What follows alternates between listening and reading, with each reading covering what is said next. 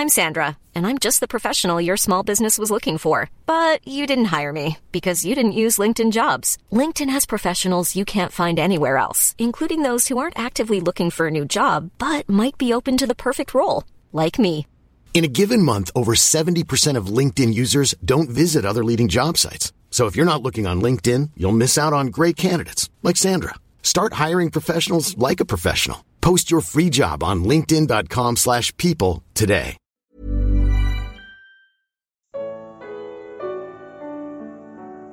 Aparentar religiosidade é hipocrisia. Evangelho de Mateus. Comentário de Mari Persona.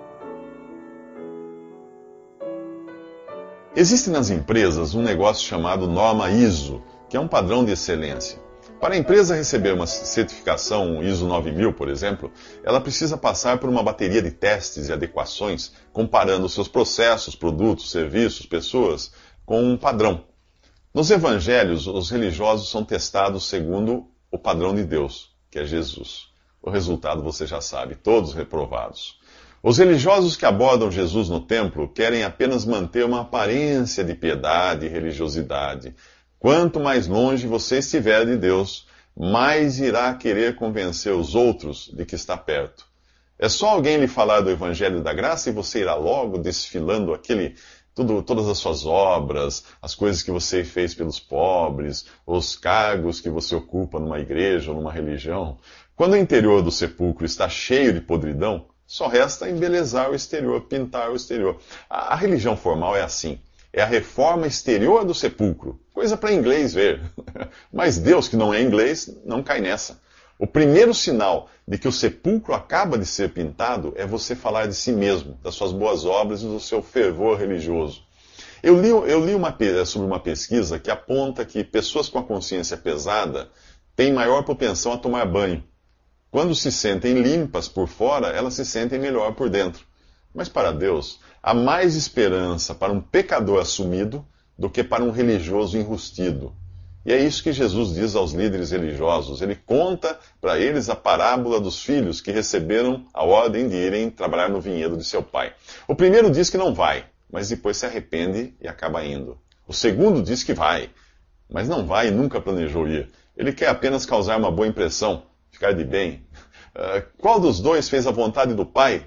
Jesus pergunta para os religiosos. Os religiosos do templo respondem que foi o primeiro e acabam assim condenando a si mesmos com essa resposta. Exteriormente, eles aprovavam o ministério de João Batista só para serem vistos pelo povo, serem bem vistos pelo povo, mas no fundo não tinham qualquer intenção de se, de se arrepender, de atender o que João dizia: arrependei-vos. No entanto, os coletores de impostos, as prostitutas, os ladrões, os bandidos, que tinham tudo para se opor à pregação de João Batista, eventualmente acabavam se arrependendo dos seus pecados e muitos deles depois eh, se tornariam discípulos de Jesus. Quem é você? O carola religioso, aquele que força o tom da voz quando fala de Deus? que se esconde atrás de caridade, de religião, para se mostrar digno de receber o favor divino? Ou você é o pecador assumido, que não se atreve a fingir para Deus? Se for esse último, saiba que Deus está pronto para salvá-lo, do jeitinho que você está. Deus está de braços abertos, esperando que você creia que o sangue de Jesus, derramado na cruz, é o único banho que purifica você de todos os seus pecados. Mas se você for o religioso que vive de aparência, se vivesse nos dias de Jesus, teria feito o mesmo, o mesmo que as pessoas da parábola do, dos próximos três minutos fizeram. Jesus termina o capítulo 21 do Evangelho de Mateus com outra parábola dirigida aos religiosos. Você já reparou como a bronca é sempre contra os religiosos? Agora ele fala de um proprietário de terras que planta um vinhedo, constrói benfeitorias e arrenda o lugar para alguns lavradores antes de sair de, viagem. Na época da colheita, ele envia alguns empregados para buscarem a sua parte, mas um é espancado, outro é morto, outro é apedrejado. Outros empregados são enviados em maior número, mas recebem o mesmo tratamento. Então, então o dono do lugar decide enviar seu próprio filho, acreditando que este será respeitado. Mas quando os homens uh, veem o filho, eles dizem entre si: Este é o herdeiro, vamos matá-lo e ficar com a sua herança. Jesus pergunta aos religiosos do templo o que eles acham que o proprietário deve fazer com aqueles homens. A sentença é clara. Deve condenar à morte os lavradores maus e, e arrendar o vinhedo a outros que lhe deem a parte que lhe cabe da produção. Aqueles religiosos acabavam de condenar a si mesmos. Deus preparou um vinhedo, Israel, e o entregou nas mãos dos israelitas, mas aquele povo, liderado por seus religiosos, decidiu fazer as coisas ao seu próprio modo, rejeitando os avisos que Deus lhes enviava por meio de seus profetas, que acabavam sendo perseguidos e mortos. Finalmente, Deus enviou o seu filho. Os religiosos sabiam que ele era o herdeiro, o herdeiro de direito, porém não queriam admitir isso publicamente. Eles preferiam matá-lo, abrir mão do poder que exerciam sobre o povo. Ao rejeitarem a pedra que Deus tinha escolhido para ser a principal na construção do seu reino, eles não só perderiam o vinhedo que lhes tinha sido confiado, mas Jesus, a pedra que os construtores rejeitaram, se tornaria para eles uma pedra de tropeço. Jesus alerta os religiosos que aquele que cair sobre esta pedra será despedaçado, e aquele sobre quem ela cair será reduzido a pó. Repare que Jesus fala da mesma pedra como estando no chão, sobre a qual as pessoas tropeçam e caem, e como descendo do alto, caindo sobre os que a rejeitam. Enquanto Jesus está sendo anunciado nesse mundo, ele é motivo de tropeço para aqueles que não creem nele ou que tentam manipulá-lo. Em breve, ele descerá do céu, ele virá do céu para julgar essas pessoas. Será que você também tropeça em Jesus? Será que a simples menção do nome dele incomoda você? Enquanto você está aqui, ele pode ser a rocha de refúgio, onde você encontra abrigo no temporal. Uh, pode ser também a rocha sobre a qual você decide edificar sua vida, mas pode ser um tropeço, caso você se recuse a crer nele. Por que você não para de tropeçar e aceita agora mesmo o amável convite de Deus para a festa dos próximos três minutos? Na parábola anterior, Jesus deixa claro para os religiosos judeus o que eles estão prestes a fazer: matar o filho do dono para ficar com o vinhedo. Agora, no capítulo 22 do Evangelho de Mateus, ele mostra outro aspecto dessa rejeição. O filho, que foi assassinado na parábola anterior, reaparece como um príncipe em seu casamento. O rei manda seus servos distribuírem os convites para a festa de seu filho, mas os convidados não querem ir apesar do rei avisar que tudo já está preparado. Não era preciso fazer coisa alguma, bastava aceitar o, o, convite. Os convidados preferem cuidar dos seus próprios negócios e alguns chegam até a maltratar e matar os servos do rei. Irado, o rei envia o seu exército para destruir a cidade e aqueles assassinos. Depois diz aos servos para saírem pelas ruas e convidarem todas as pessoas que encontrarem, de boa ou má reputação, porque o banquete já está preparado. O salão então fica cheio de pessoas totalmente desqualificadas, mas que aceitaram o convite. João Batista e os discípulos de Jesus convidaram os judeus para desfrutarem da benignidade de Deus, mas estes recusaram. Eles, eles não apenas mataram João, mas pregaram o próprio Filho de Deus numa cruz. Mesmo após a morte e ressurreição de Jesus, por algum tempo o convite permaneceu literalmente em pé. No capítulo 7 do livro de Atos dos Apóstolos, você encontra Estevão, um dos discípulos, mais uma vez convidando os judeus a crerem em Jesus. Antes de ser apedrejado, Estevão vê os céus abertos e Jesus em pé, à direita de Deus. Jesus ainda não, não tinha se sentado em seu trono, como se aguardasse por um arrependimento de última hora dos judeus, o que acabou não acontecendo. No ano 70, o exército romano destruiu e queimou Jerusalém, exatamente como acontece com a cidade da parábola. Com a rejeição dos judeus, Deus passou a tratar com uma outra classe de pessoas. Os judeus eram, por assim dizer, os privilegiados, os socialites, cujos nomes estavam na lista dos convidados. A lista foi rasgada e agora o convite é feito a qualquer um, sem discriminação, qualquer um mesmo. Para você imaginar essa parábola aplicada aos dias de hoje, pense numa festa de casamento do herdeiro do maior milionário do país, para a qual são convidados ladrões, traficantes, prostitutas, viciados, todo tipo de gente. Imagine uma fila de ônibus parando no lugar mais barra pesada da cidade e anunciando: Pessoal, boca livre para todo mundo, qualquer um está convidado, venha como você estiver. É exatamente este o convite que está sendo feito agora através do Evangelho da graça de Deus. Você o aceita do jeito que está, sem pré-condições. Aliás, apenas com a condição de se reconhecer incapaz de pagar por isso e aceitar vestir a roupa que o anfitrião lhe dará nos próximos três minutos. A festa de casamento da parábola contada por Jesus no capítulo 22 de Mateus exigia traje a rigor. O convite era para qualquer um, independente de sua condição, e tudo estava preparado, inclusive o traje adequado para os convidados. É como aqueles paletós de reserva que os restaurantes chiques têm para os clientes desprevenidos. A graça de Deus convida a todos, e Deus preparou tudo para sermos salvos. Portanto, não há coisa alguma que você precise fazer ou trazer para desfrutar da salvação eterna. Porém, essa dádiva precisa ser aceita na sua totalidade, para ser considerada como entregue. Ao receber uma encomenda, você assina um recibo aceitando tudo que vem no pacote. O rei anfitrião indaga de um convidado como ele tinha conseguido entrar ali sem o traje a rigor. O homem emudece. Não há argumento quando se está na presença de Deus.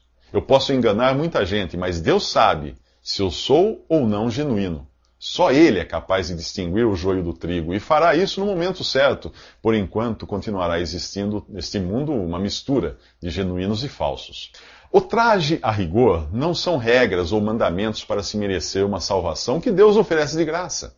Nem é o zelo religioso coisa que, em que os judeus eram campeões. Eles eram tão zelosos que tomaram o cuidado de tirar o corpo de Jesus da cruz na sexta-feira para não violarem o mandamento da guarda do sábado. A falta do traje a rigor está mais para libertinagem, que é acreditar que a graça de Deus possa ser recebida parcialmente. Não pode. Aceitar o convite implica se deixar vestir de forma a expressar a dignidade que é exigida na presença de Deus. Quem não aceita a graça de Deus na sua totalidade tem o mesmo destino do convidado mal vestido, que o rei manda amarrar e lançar nas trevas. Jesus explica que muitos são chamados, mas poucos são escolhidos. Ao aceitar o convite, você concorda em deixar a velha roupa do lado de fora e ser vestido com a nova. Você assina o recibo de um pacote que inclui se deixar revestir de Cristo de ser transformado à semelhança dele e trazer em você mesmo aquela justiça prática que expressa a dignidade daquele que salvou você. Você concorda em se deixar vestir com as vestes de justiça que Deus preparou para você. A salvação recebida por graça não é um aval para viver do jeito que você bem entender. Aquele que realmente se converteu irá querer saber o que agrada ao seu Senhor e fará isso como forma de expressar sua gratidão. O, o cristão genuíno é um apaixonado por Cristo e odeia desapontá-lo. Não é o caso dos religiosos judeus, que nos próximos três minutos tentarão confundir Jesus com suas perguntas. A Deus o que é de Deus? Você reconhece esta frase? É claro que sim, só que é mais comum nós ouvirmos a primeira parte dela, a César o que é de César é que a maioria das pessoas prefere omitir a segunda parte porque ela é comprometedora.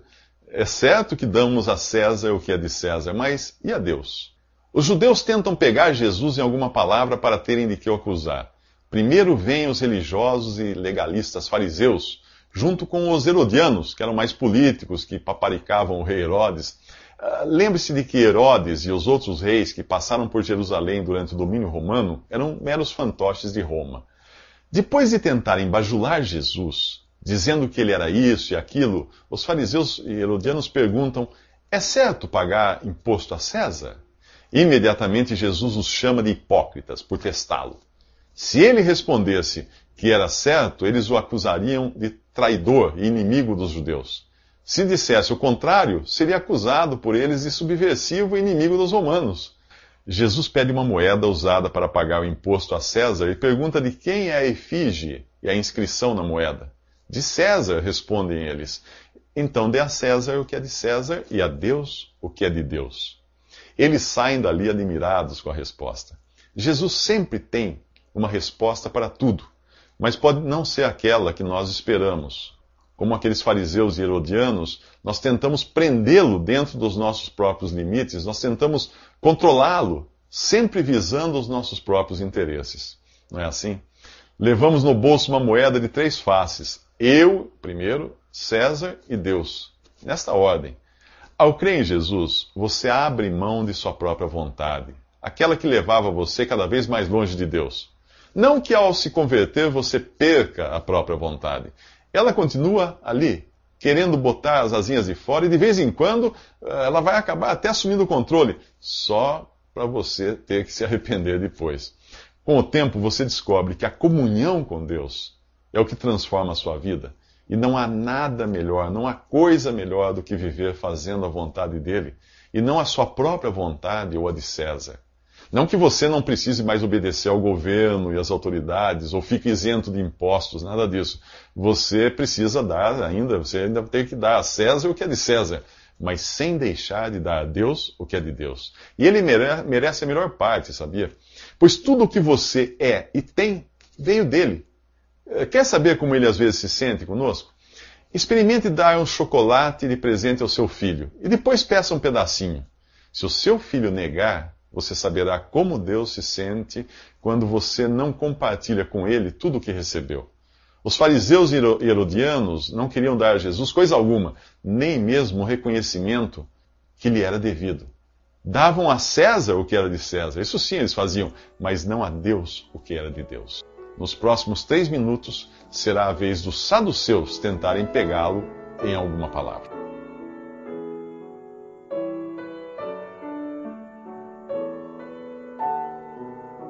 Visite respondi.com.br. Visite também 3minutos.net.